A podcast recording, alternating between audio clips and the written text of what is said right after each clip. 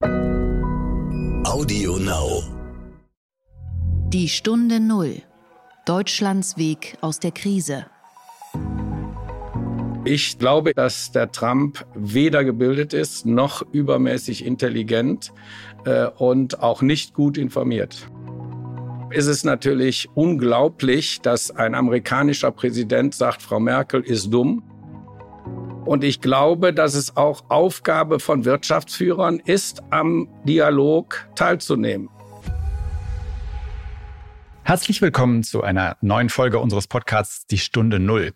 Mein Name ist Nils Kreimeier. Ich bin Redakteur des Wirtschaftsmagazins Kapital und vertrete in dieser Woche den ja eigentlich für Sie gewohnten Gastgeber dieses Podcasts, Horst von Butler. Der macht ein bisschen Urlaub oder zumindest versucht er das, denn wir wissen ja alle, dass das in diesen merkwürdigen Zeiten gar nicht so einfach ist. Viele Bundesländer haben ihre Hotels und Pensionen für die Einwohner anderer Bundesländer geschlossen. Das heißt, da muss man richtig aufpassen, ob man die richtige Herberge findet.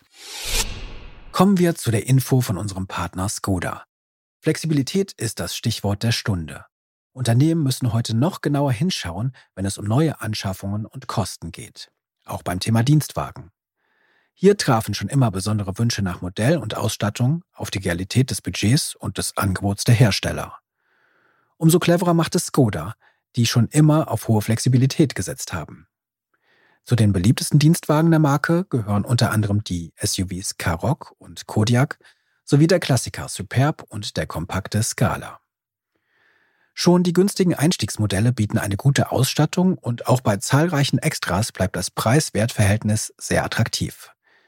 Darüber hinaus lohnt es sich natürlich immer, sich bei einem Skoda-Partner nach aktuellen Angeboten zu erkundigen, die einen Umstieg beispielsweise mit günstigen Leasingraten sogar noch attraktiver machen. Nähere Informationen zu den Modellen und Angeboten von Skoda erhalten Sie auf skoda.de slash businessflotte. Die Stunde Null. Das Gespräch. In dieser Woche geht es bei uns um die USA. Der Wahlkampf zur Präsidentenwahl nimmt dort Tempo auf und biegt auf die Zielgerade ein in diesen Wochen. Gewählt wird dann am 3. November. Und äh, man kann mit einiger Berechtigung sagen, dass es für Deutschland und Europa wohl seit langem keine Entscheidung gegeben hat, die eine solche Tragweite hatte. Die große Frage ist, werden wir weiter mit der erratischen, unberechenbaren Außenpolitik äh, eines Amtsinhabers Donald Trump leben müssen? Oder bekommen wir mit seinem Gegenkandidaten Joe Biden einen Präsidenten, der vielleicht um einiges langweiliger, aber dafür sicher verlässlicher und im Ton umgänglicher sein wird? Darüber und über vieles mehr haben wir mit einem deutschen Manager gesprochen, der die USA wahrscheinlich kennt wie kein zweiter. Martin Riechenhagen, ursprünglich mal in Köln geboren, ist seit 16 Jahren CEO der amerikanischen ACCO Corporation, eines der größten Landmaschinenhersteller der Erde.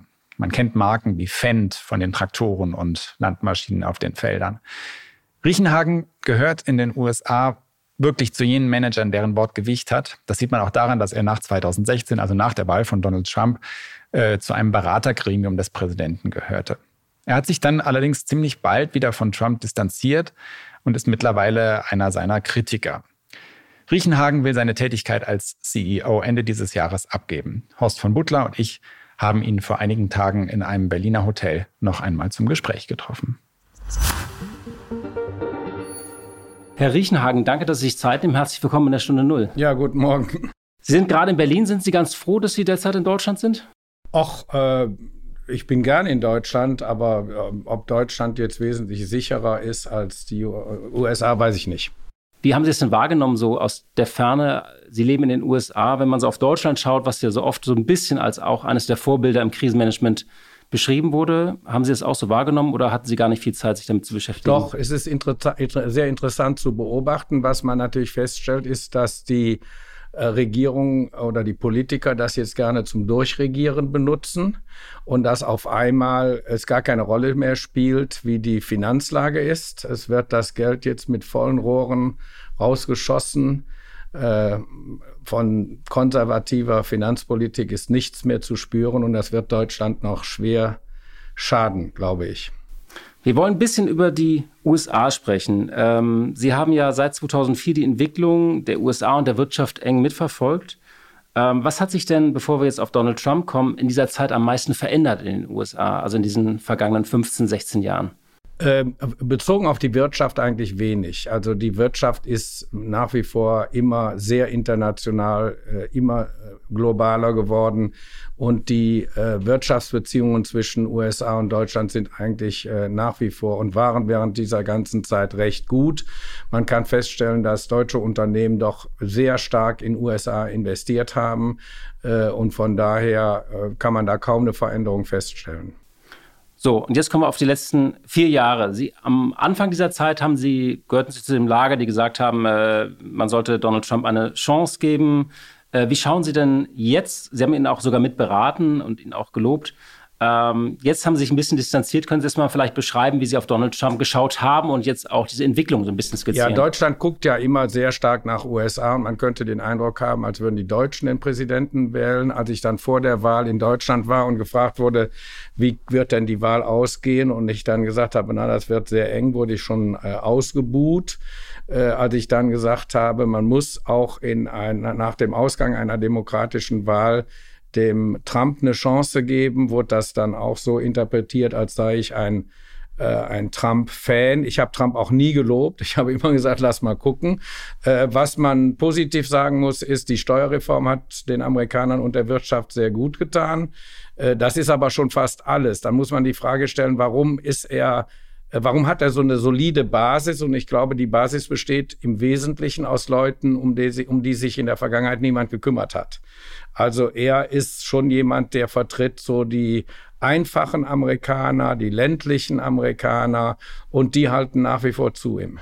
Aber trotz allem unterstellen Sie ihm ja auch ökonomisch keine besonders gute Bilanz. Nein, weil natürlich diese Handelspolitik und die verschiedenen Sanktionen, die immer so aus der Hüfte geschossen kommen, äh, der Wirtschaft sehr geschadet haben, besonders meinen Kunden. Äh, als er den, äh, die, die Diskussion angefangen hat mit China und China mit Sanktionen überzogen hat, haben die Chinesen sehr schnell reagiert und haben dann aufgehört, äh, Sojabohnen, Mais, Hähnchenfleisch und Schweinefleisch in den USA zu kaufen im Umfang von jährlich so 45 bis 50 Milliarden Dollar. Und äh, dieser Wegbruch dieses Geschäfts war natürlich für unsere Landwirte, für unsere Kunden eine Katastrophe. Ihren, also gut, Ihren Kunden, das haben Sie gerade schon gesagt, Landwirte, große landwirtschaftliche Betriebe. Merken Sie denn da auch einen Stimmungsumschwung aufgrund dieses äh, Schadens, den die in den letzten vier ja, Jahren getan haben? Äh, Trump hat dann sehr schnell, es gibt einen ganz ordentlichen Landwirtschaftsminister, Sonny Perdue, der war äh, jahrelang Governor in Georgia, kennt Echo sehr gut und das hat mir geholfen, einen direkten Zugang zu haben. Und er ist, die sind ganz schnell da eingesprungen mit Sanktionen, äh, mit, sorry, mit Subventionen. Und äh, das hat dazu geführt, dass die Stimmung bei den Landwirten nach wie vor noch so einigermaßen okay ist. Ähm, Sie haben ja ähm, Trump mehrmals erlebt und, ähm, das, was Sie gerade geschildert haben, es wird ja immer gesagt, ähm, er hört nicht zu oder er kann sich schwer konzentrieren. Wie haben Sie ihn wahrgenommen, wenn Sie mit ihm geredet haben? Können Sie es mal so ein bisschen beschreiben? Einfach, wie ist das, mit ihm zu reden, zu diskutieren, ihm Sachverhalte zu schildern? Also, äh, ich, da gibt es eine positive Nachricht. Der Trump ist sehr authentisch.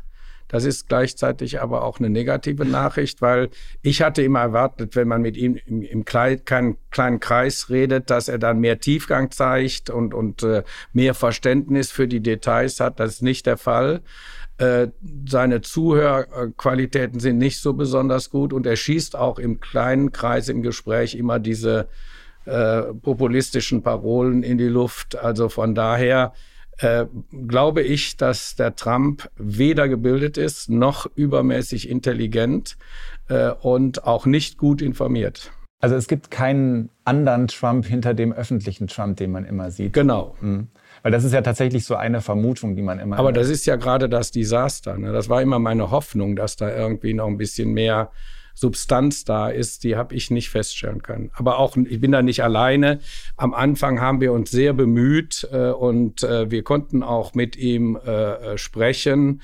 Jamie Dimon oder Henry Kravitz, äh, Rex Tillerson. Also wir haben, am Anfang hatte ich den Eindruck gehabt, na ja, er lässt sich ordentlich beraten, aber er lässt sich nicht beraten. Er ist beratungsresistent und äh, tauscht ja auch dann seine Berater permanent aus. Und jetzt hat er aus der Wirtschaft eigentlich keinen mehr, äh, der ihn vernünftig vers versucht irgendwie zu steuern.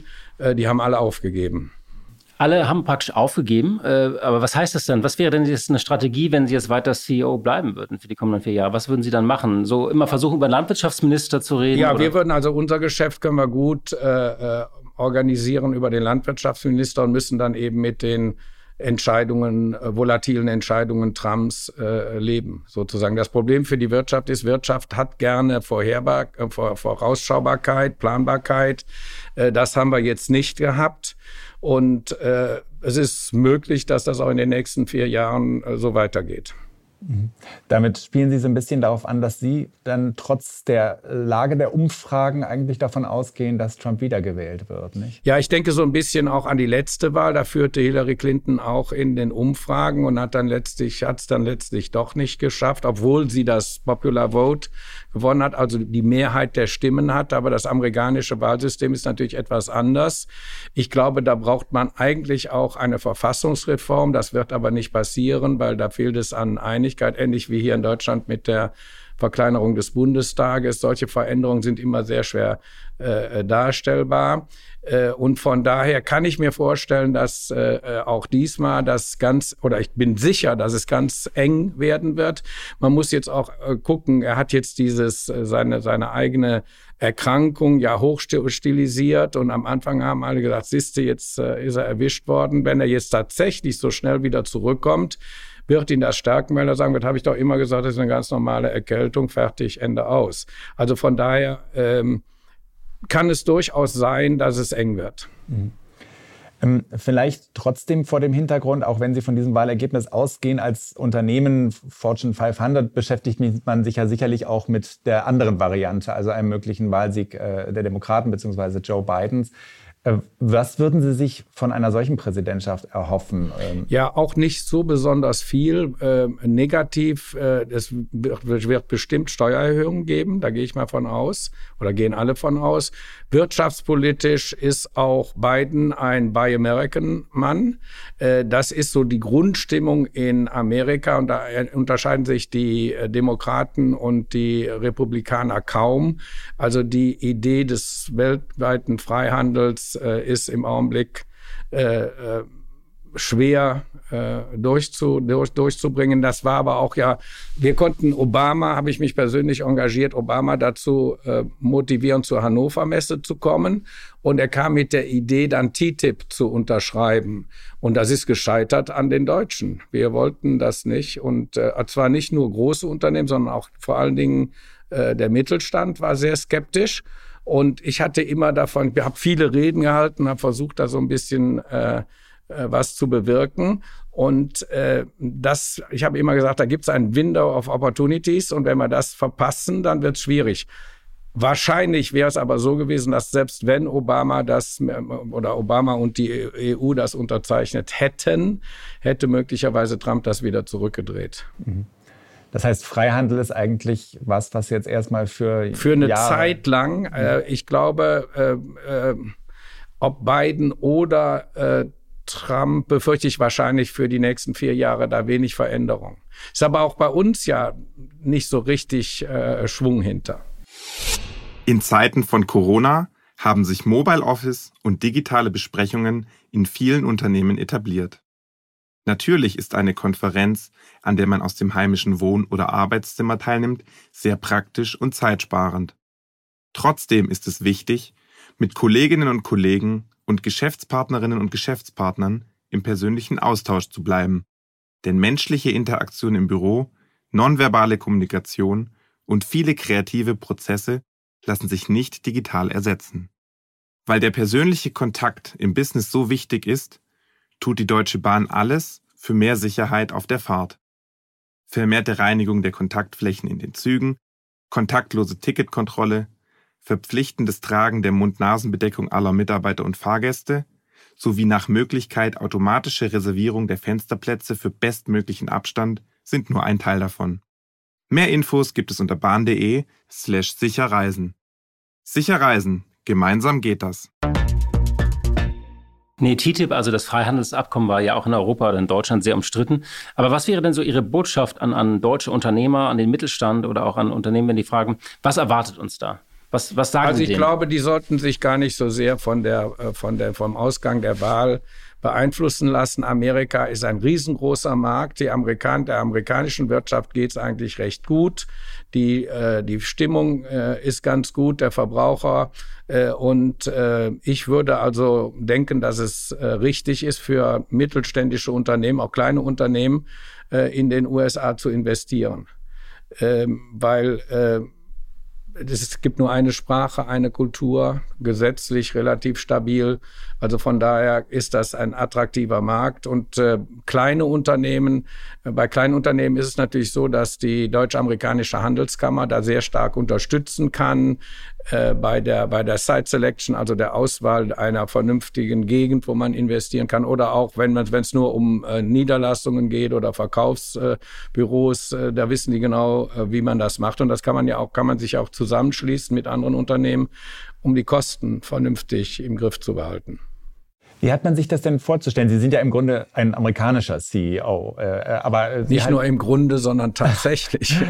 ähm, aber Sie halten trotzdem auch Kontakt zur deutschen Community in den USA. Haben Sie dafür überhaupt Zeit? Also ist das was, was, was für Sie eine Rolle spielt? Die Zeit habe ich mir dafür genommen. Ich war viele Jahre lang der Chairman der deutsch-amerikanischen Handelskammer. Das hat begonnen äh, im Süden, also der Südstaaten. Unglücklicherweise äh, hat man das so organisiert, dass es für ein, eine Aufgabe mehrere Handelskammern gibt. Einen in Chicago, einen in New York, einen in Atlanta und jetzt auch eine an der Westküste.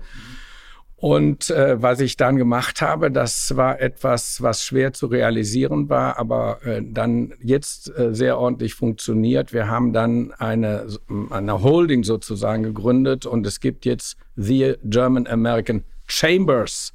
Das heißt also, wenn man in Washington auftritt, muss man nicht äh, erklären, wieso das so zersplittet ist, sondern man kann mit einer Stimme äh, reden, äh, auch hier in Deutschland. Das ist also, glaube ich, war erfolgreich. Das habe ich, ich glaube, so zehn Jahre oder so gemacht.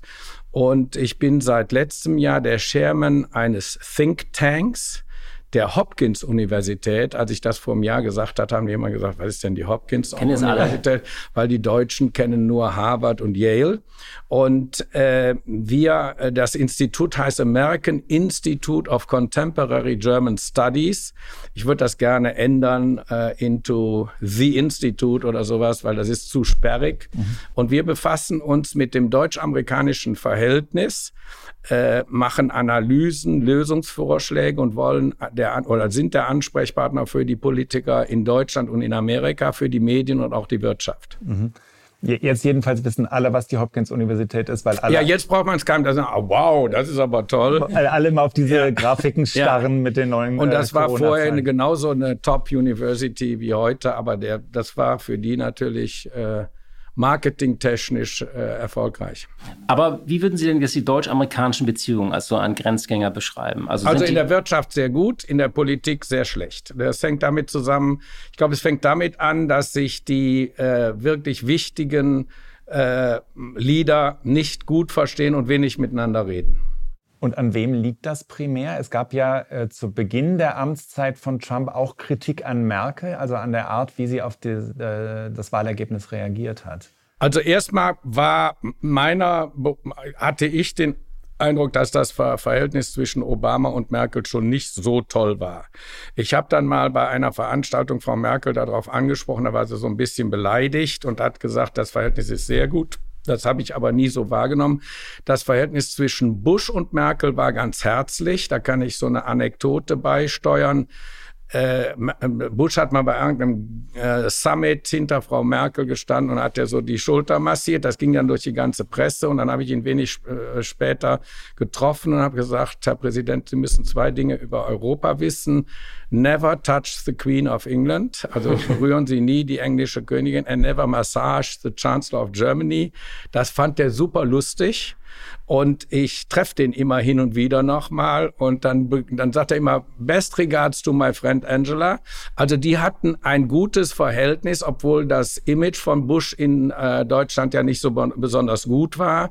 Das ändert sich ja immer so nach einer Zeit und die Geschichte äh, glättet da bestimmte Dinge. Ich war bei einer Veranstaltung da, der Bush ist ein ganz guter Redner und er hat einen sehr guten Humor. Und dann hat er gesagt, also die meisten Leute denken ja, ich kann weder lesen noch schreiben. Und dann zeigte er sein, ich glaube, drittes oder viertes Buch. Und das Buch war dann insofern noch interessanter, als er angefangen hat zu malen. Und dann hat er etwas, fand ich, beeindruckendes gemacht. Er hat Veteranen ganz schwer versehrte Veteranen besucht, hat immer mit denen paar Tage verbracht, hat die porträtiert und dann äh, über ihr, ihr Leben gesprochen. Und dann hat er immer eine kurze Biografie mit dem Porträt in ein Buch äh, gebracht. Und das zeigt, dass der nicht so dumm ist, wie wir in Deutschland immer gedacht haben. Bei Obama glaube ich, war es so ein bisschen einseitig. Die Deutschen haben viel mehr äh, Zuneigung und viel mehr positive ähm, Gedanken zu Obama als umgekehrt. Der war auch schon nicht so an Deutschland interessiert und an, an Europa, sondern mehr an Asien. Und jetzt bei Trump ist es natürlich unglaublich, dass ein amerikanischer Präsident sagt, Frau Merkel ist dumm, weil das auch absolut nicht den Fakten entspricht. Die ist hochintelligent, die hat eine super Ausbildung und äh, ich kann jetzt verstehen, dass Frau Merkel sich nicht unbedingt für Herrn Trump begeistern kann. Sie sagt das aber nicht. Sie ist sehr zurückhaltend auch in ihrer Kritik. Und dass der Herr Trump bei seinem äh, ja, Macho-Frauenbild vielleicht dann, dass Frau Merkel nicht so seinen seinem äh, Schema entspricht, kann ich auch nachvollziehen. Aber ich glaube, es wird zu wenig gesprochen. Und äh, dann ist es auch so bei den Außenministern. Unser deutscher Außenminister findet ja gar nicht statt. Wir haben einen Außenminister, der reist so ein bisschen in der Gegend rum. Wenn er was sagt, versteht es keiner. äh, keine Botschaft, keine wirkliche äh, diplomatische Aktivität. Absolute Katastrophe. Und äh, die deutsche Botschafterin in Washington, der gelingt es auch nicht wirklich, da Deutschland äh, ordentlich zu repräsentieren. Also gibt es viel aufzuholen und viel zu verbessern. Bei Ihnen klingt ja manchmal ein bisschen durch und vielleicht ist auch was dran, dass die Deutschen immer so ein bisschen äh, schief oder schräg auf die Vereinigten Staaten oder mit einem reduzierten Bild schauen. Vielleicht können Sie uns noch mal erklären, warum wählen so viele noch mal Donald Trump? Also was fasziniert die nach diesen vier Jahren, nach diesem desaströsen Krisenmanagement, nach all dem, was verbreitet wird? Warum ist das so? Ja, ich glaube, erstmal sind es gar nicht so viele. Wenn man sich die Zahlen mal anguckt, äh, wir haben in Amerika 350 Millionen Einwohner, sowas in der Größenordnung. Davon gehen ja maximal, äh, davon sind ungefähr die Hälfte wahlfähig. Und von davon gehen wieder die Hälfte zur Wahl und davon wählt dann die Hälfte Trump. Also in Wirklichkeit ist die Zahl der Trump-Wähler im Vergleich zur Gesamtbevölkerung relativ klein äh, ich weiß nicht, ich habe jetzt die, die letzten Zahlen nicht nachgerechnet, 15, 20 Prozent oder irgendwie sowas. Also das ist gar nicht so, dass alle Amerikaner Trump wählen. Äh, wir haben aber so ein bisschen den Ansatz, dass wir das Land beurteilen, nur weil es jetzt einen Präsidenten gibt, der uns nicht gefällt. Und äh, das ist so eine typisch deutsche Eigenschaft. Ich habe Freunde, die mich nicht besuchen und die sagen, wir kommen nicht nach USA, solange Trump Präsident ist. Ist ein völliger Schwachsinn. Äh, Amerika ist ja viel mehr als nur Präsident Trump. Die Amerikaner sind komischerweise auch den Deutschen gegenüber ganz, ganz positiv gestimmt. Da hat sich nach wie vor nichts geändert. Ich glaube, Deutschland hört auch nicht die, die Signale. Wir haben unsere Bundeswehr. Mein Freund KTG hat die Bundeswehr abgeschafft und wir haben jetzt, äh, wir sind nicht mehr dazu in der Lage, uns zu verteidigen. Das haben wir outgesourced. Jetzt sagen die Amerikaner, wollen wir nicht mehr machen. Das sehe ich als eine Riesenchance. Da müssen wir nur auch mal Geld anpacken und nicht das Geld durch die Luft schießen in irgendwelche äh, Corona-Aktivitäten, sondern wir müssen mal sagen, wie soll eine gut ausgerüstete, moderne Verteidigungsarmee aussehen? Und wir sind heute nicht dazu in der Lage, irgendwo aktiv zu werden. Da müssen wir schon bei der in der Ukraine die Transportflugzeuge äh, mieten und dann äh, funktionieren unsere Panzer nicht, unsere Hubschrauber, unsere äh, äh, Jets. Also das ist doch eine Katastrophe, die für ein modernes Land nicht akzeptabel ist. Und da muss man ran. Und da hat Herr Trump recht, wenn er das kritisiert. Äh, und wir müssen uns, wenn wir, wenn, wir, wenn wir eine Armee haben, die noch nicht mal uns verteidigen kann, dann können wir natürlich auch nicht wirklich aktiv bei der NATO teilnehmen. Äh, und äh, unser Handelsbilanzdefizit, da würde ich mir, das kritisieren alle, Franzosen, Spanier, Italiener, äh, Engländer und auch die Amerikaner. Da bin ich der Meinung, da würde ich mir erwarten, dass wir das ein bisschen vernünftiger erklären, weil ich glaube schon, dass dazugehört, die dazugehören die riesigen Aufwendungen, die wir machen im Bereich Entwicklungshilfe. Das ist ja sozusagen vorne Verteidigung.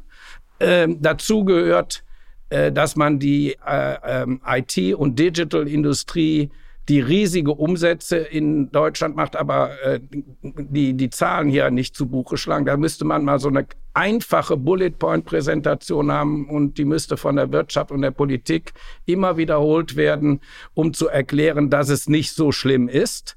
Und wir müssen natürlich uns überlegen, ob wir nicht auch mehr im Ausland investieren. Ich habe mir angeguckt, äh, ob wir in Griechenland investieren sollten äh, oder in Spanien. Wir haben ein großes Werk in Italien, da sind wir bereits aktiv, sehr erfolgreich.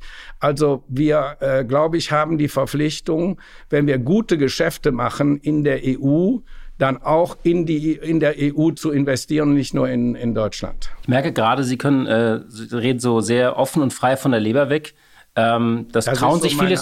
Nee, aber das trauen sich auch viele deutsche CEOs nicht. Also ich sag mal jetzt so ein, von einem deutschen Autohersteller oder Siemens CEO würde so oft nicht reden über einen Außenminister. Haben Sie sozusagen als Deutscher in Amerika oder amerikanischer Deutscher so ein bisschen mehr Narrenfreiheit? Oder sagen Sie, und würden Sie sagen, die Wirtschaft soll auch wieder offener reden und mehr kritisieren? Nein, ich habe ein Prinzip. Und das Prinzip ist, ich sage, was ich denke und ich tue, was ich sage. Damit äh, will ich nicht zum Ausdruck bringen, dass ich immer Recht habe. Ich glaube, wir kommen aber nur weiter, wenn wir Dinge auch ansprechen. Und zwar klar und deutlich und auf den Punkt. Und wenn wir da nur so rum, das ist nicht sehr amerikanisch. Die Amerikaner sind ja mehr so konsensorientiert. Und sehr höflich auch, nicht? Sehr höflich. Ich will auch nicht unhöflich sein, aber ich will die äh, Punkte auch schon zur Sprache bringen. Und ich glaube, dass es auch Aufgabe von Wirtschaftsführern ist, am Dialog teilzunehmen.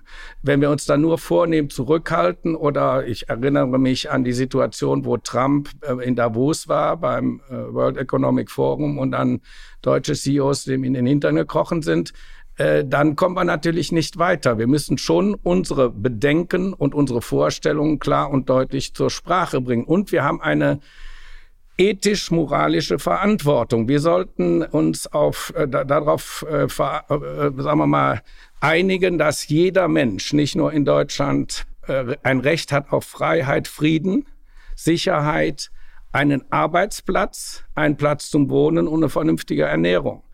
Und äh, äh, wenn wir das nicht machen, und da sind so äh, äh, Initiativen, äh, äh, die eigentlich auch die ganze Lieferkette äh, berücksichtigen wollen und wo man sicherstellen möchte, dass die äh, Dinge, die wir im Ausland machen, auch nach denselben Regeln äh, organisiert sind wie keine Kinderarbeit, Umweltschutz, äh, Schutz, Nachhaltigkeit äh, wo sich jetzt äh, Minister Müller mit befasst. Äh, das sind wertvolle Initiativen und da muss die Wirtschaft sich auch positionieren. Das ist ja fast so ein bisschen so eine Agenda, die Sie sich ja vorstellen. Oder? Genau. Ja. Wollen Sie sich mehr einmischen in Deutschland künftig?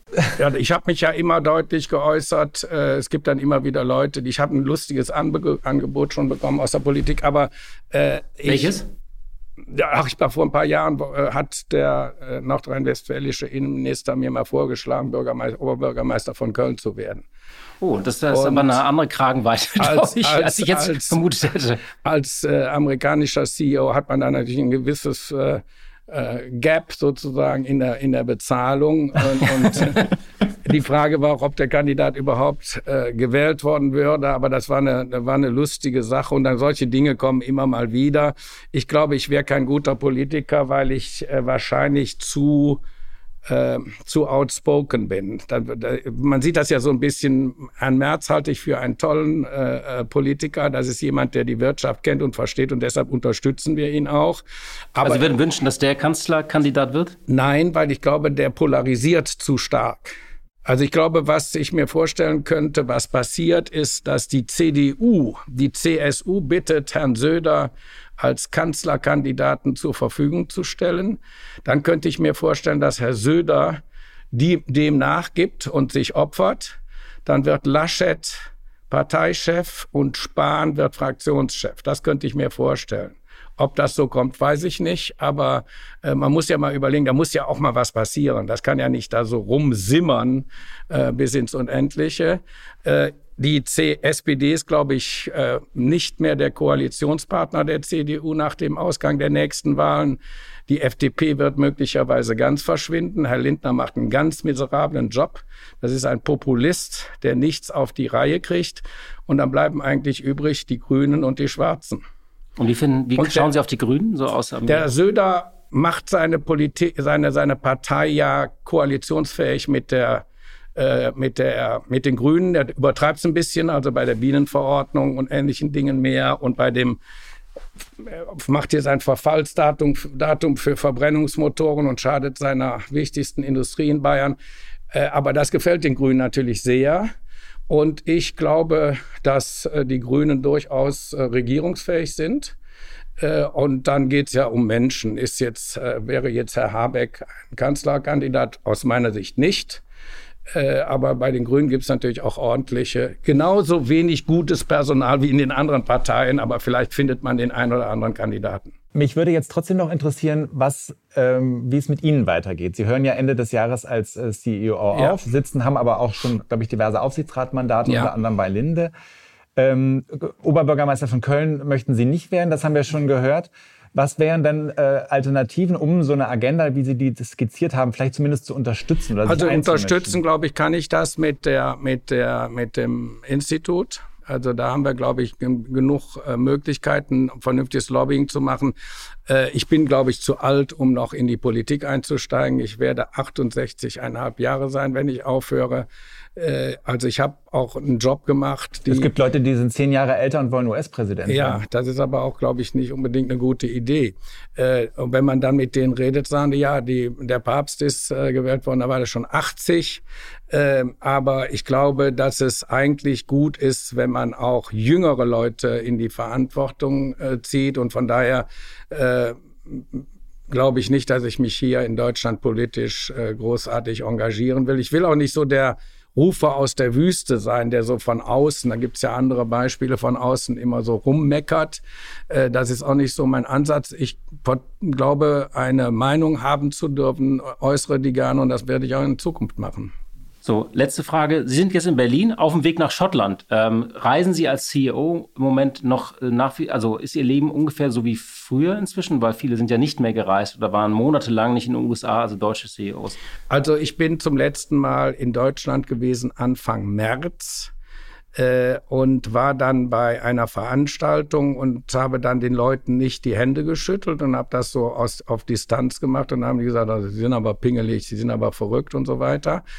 Ich habe das aber alles so beobachtet, bin zurückgekommen nach USA und habe bereits Anfang März einen weltweiten Reisestopp für alle ECO-Mitarbeiter top-down erlassen sozusagen. Äh, da gab es viele äh, Leute, die gemeckert haben, gesagt haben, das geht doch nicht und so weiter. Und wir haben dann festgestellt, es geht doch. Äh, und wir haben äh, zum selben Zeitpunkt dann alle nicht relevanten oder alle äh, Tätigkeiten, die man verlagern kann, in den Homeoffice verlagert. Und ich war der Erste, der das gemacht hat, freiwillig. Ich arbeite seit Anfang März im Homeoffice und bin seit Anfang März nicht mehr gereist. Das ist die erste Reise, die ich gemacht habe, weder in USA noch in, im Rest der Welt.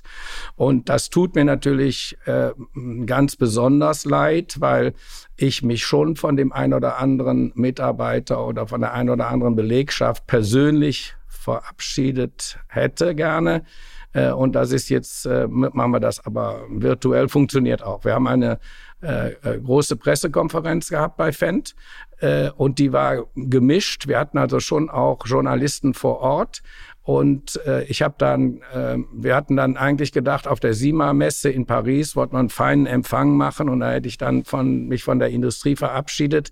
Das haben wir dann in einem sehr kleinen Abend, äh, Event vorgestern Abend äh, in, äh, in Bayern gemacht war wunderschön. Die Leute waren ganz begeistert. Ich habe sehr viel äh, positives äh, Echo erhalten und ähm, ich habe mich dran gehalten und ich werde auch in Zukunft, ich, wenn ich jetzt zurückkomme, gehe ich erstmal wieder fünf Tage oder zehn Tage äh, ich hab, wir haben so einen kleinen äh, äh, Reitstall in der Nähe von Atlanta. Da ist genug Platz und dann werde ich mich da wieder mal einschließen sozusagen. Einschließen, äh, ja, das ist das Schlusswort. Herr Riechenhagen, vielen Dank für das Abschlussgespräch und Ihre Sicht auf Amerika und Deutschland, für die Einblicke. Dankeschön. Ganz vielen Dank. Alles Gute. Danke. Was wurde eigentlich aus? Wir haben Ende Mai mit Rainer Schaller gesprochen, dem Gründer der Fitnessstudio-Kette McFit. Vielleicht erinnern Sie sich noch, zu dessen RSG Group gehören mittlerweile zahlreiche weitere Fitnessmarken. Im Mai waren die meisten seiner Studios Corona-bedingt noch geschlossen. Niemand durfte trainieren, niemand durfte Hanteln stemmen, niemand durfte auf die Fitnessgeräte. Inzwischen wurden die Regeln in diesem Punkt wieder gelockert. Ich habe jetzt noch einmal nachgefragt, wie es Schaller und seiner Gruppe seitdem ergangen ist. Herr Schaller, wie hat sich das Geschäft entwickelt, seit Sie wieder öffnen konnten? Wie weit sind Sie noch von der Normalität entfernt? Jetzt circa sechs Monate nach dem ersten Corona bedingten Auflagen, Lockdowns, äh, stellt sich für uns die Situation völlig unterschiedlich dar nach verschiedenen Ländern, aber auch Regionen. Deshalb gibt es keine pauschale Aussage, wie die Situation sich für uns darstellt. Äh, beispielsweise gibt es in äh, Kalifornien immer noch den zweiten Lockdown. In Frankreich ist gerade der zweite äh, Lockdown gekommen. Ähm, die Lage in Italien verschärft sich teilweise in einigen Regionen, Spanien ganz anders wieder. Da gibt es ganze Stadtviertel in äh, Madrid, die abgeriegelt sind. Gott sei Dank sind da die Studios noch offen. Ähm, und so unterschiedlich sich die Situation in den Ländern darstellt, so unterschiedlich ist natürlich auch die Lage für uns. Ähm, es gibt äh, Regionen und Länder, wo wir bei fast 90 Prozent der ursprünglichen Zahlen, also Mitgliederzutritten, aber auch Zuwächsen angekommen sind. Aber es gibt auch Regionen, da sind wir noch bei 50 Prozent. Und wir hoffen natürlich äh, gerade auch für den Herbst, dass das äh, nicht sich verschlimmert, sondern dass wir ähm, eine Verbesserung reinbekommen. Aber in die Glaskugel kann natürlich keiner gucken. Und äh, insgesamt gesehen sind wir aber, finde ich, äh, sehr zufrieden äh, unter schwierigsten Umständen. Das ist ja tatsächlich ein sehr verschiedenes Bild, ein sehr unterschiedliches Bild. Sie sind in der Zwischenzeit allerdings auch nicht untätig geblieben, sondern haben sogar zugekauft. Im Juli haben Sie die amerikanische Fitnesskette Gold's Gym übernommen, mitten in der Krise. Wie kam es dazu?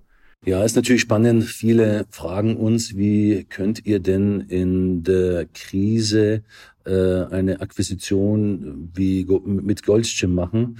Wie kann man sich das überhaupt trauen, beziehungsweise wie hat man die Power dazu? Aber für mich zählt natürlich erstmal, dass das eine Chance ist, die man nur einmal im Leben bekommt. Und äh, Goldstream ist ja die bekannteste und wertvollste Marke in der Fitnessbranche weltweit. Und diese Chance wollten wir uns erstmal nicht entgehen lassen. Aber äh, natürlich kann man das nur dann machen in der Krise, wenn man nicht nur auf der einen Seite natürlich den Mut hat, äh, Dinge zu tun, denn jede Krise äh, hat natürlich auch Chancen und äh, die kann man nutzen, wenn man positiv an die Sache rangeht und auf der anderen Seite natürlich die Hausaufgaben in der Vergangenheit gemacht hat. Ich glaube, dass wir die getan haben und mit unseren Partnern, mit den Banken, äh, natürlich kann man so eine äh, Investition nicht alleine stemmen, konnten wir diesen äh, Kauf von Goldschirm tatsächlich schaffen. Und da waren, waren natürlich sehr viele äh, Schwierigkeiten, die man sonst nicht hat. Äh, wir konnten nicht in die USA fliegen. Wir mussten äh, quasi den ganzen Kauf über Zoom, über FaceTime abwickeln. Ähm, die Distanz hat uns das Ganze nicht vereinfacht.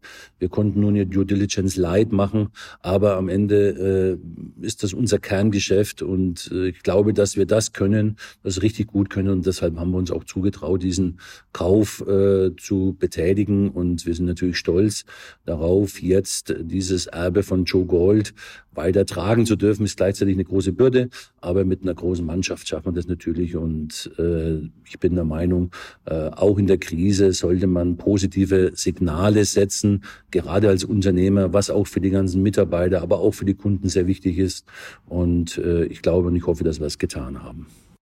Jetzt kommt ja der Herbst und die zweite Corona-Welle ist in vielen europäischen Ländern im vollen Gang. Was sind denn Ihre Erwartungen jetzt für die kommenden Monate, vielleicht auch Ihre Hoffnungen? Ich persönlich wünsche mir natürlich für den Herbst und für den Winter, dass wir nicht in einen zweiten Lockdown kommen. Äh, aber am Ende ist natürlich das Wichtigste im Leben die Gesundheit. Ich sage immer so schön, der äh, Gesunde hat tausend Wünsche, der Kranke nur einen. Deshalb ist es natürlich wichtig, dass wir den Virus im Griff bekommen. Und äh, so sind wir natürlich wie alle anderen auch äh, abhängig von den Informationen aus der Politik, von der Wissenschaft und werden alle Maßnahmen äh, geduldig dann auch mittragen, auch wenn es der Lockdown ist, wie beispielsweise jetzt in Kalifornien äh, oder auch in Frankreich. Ich glaube, das ist das Wichtigste, dass die Gesundheit äh, geschützt wird und äh, äh, ähm, wir hoffen natürlich für den Herbst und für den Winter, dass es keine zweite Welle gibt. Und ich persönlich glaube auch, dass Sport, äh, Bewegung, gesunde Ernährung sehr wichtig ist für die Gesundheit allgemein und äh, klar in der Fitnessbranche wären wir natürlich sehr froh, wenn wir die Leistung weiterhin anbieten können für unsere Mitglieder. Äh, denn wer natürlich körperlich äh, fit ist, der kann auch äh, mit, mit einer Krankheit besser umgehen.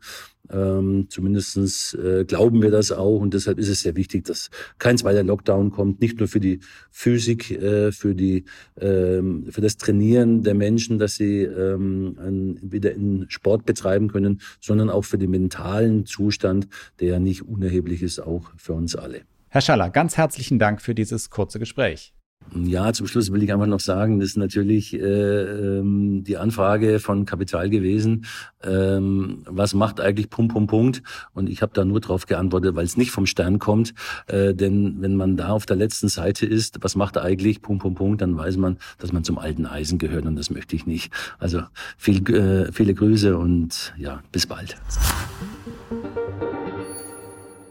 Also, zum alten Eisen gehört Rainer Schaller sicher noch nicht, wenn man weiß, dass er gerade noch eine Übernahme in den USA gestemmt hat. Das war's für heute mit der Stunde Null. Ich danke Ihnen, liebe Hörer, ganz herzlich fürs Zuhören. Am Freitag dieser Woche haben wir zwei ganz besondere Gäste in unserem Podcast. Da freuen wir uns auf Esther Duflo, die im vergangenen Jahr als jüngste Preisträgerin überhaupt den Alfred Nobel Gedächtnispreis für Wirtschaftswissenschaften erhalten hat. Und da sie diesen Preis gemeinsam mit ihrem Mann Abhijit Banerjee gewonnen hat, ist er gleich mit dabei. Ich wünsche Ihnen bis dahin alles Gute, bleiben Sie gesund und halten Sie uns die Treue. Tschüss und auf Wiederhören. Die Stunde Null. Deutschlands Weg aus der Krise. Dieser Podcast ist Teil der Initiative Zeit, die Dinge neu zu sehen.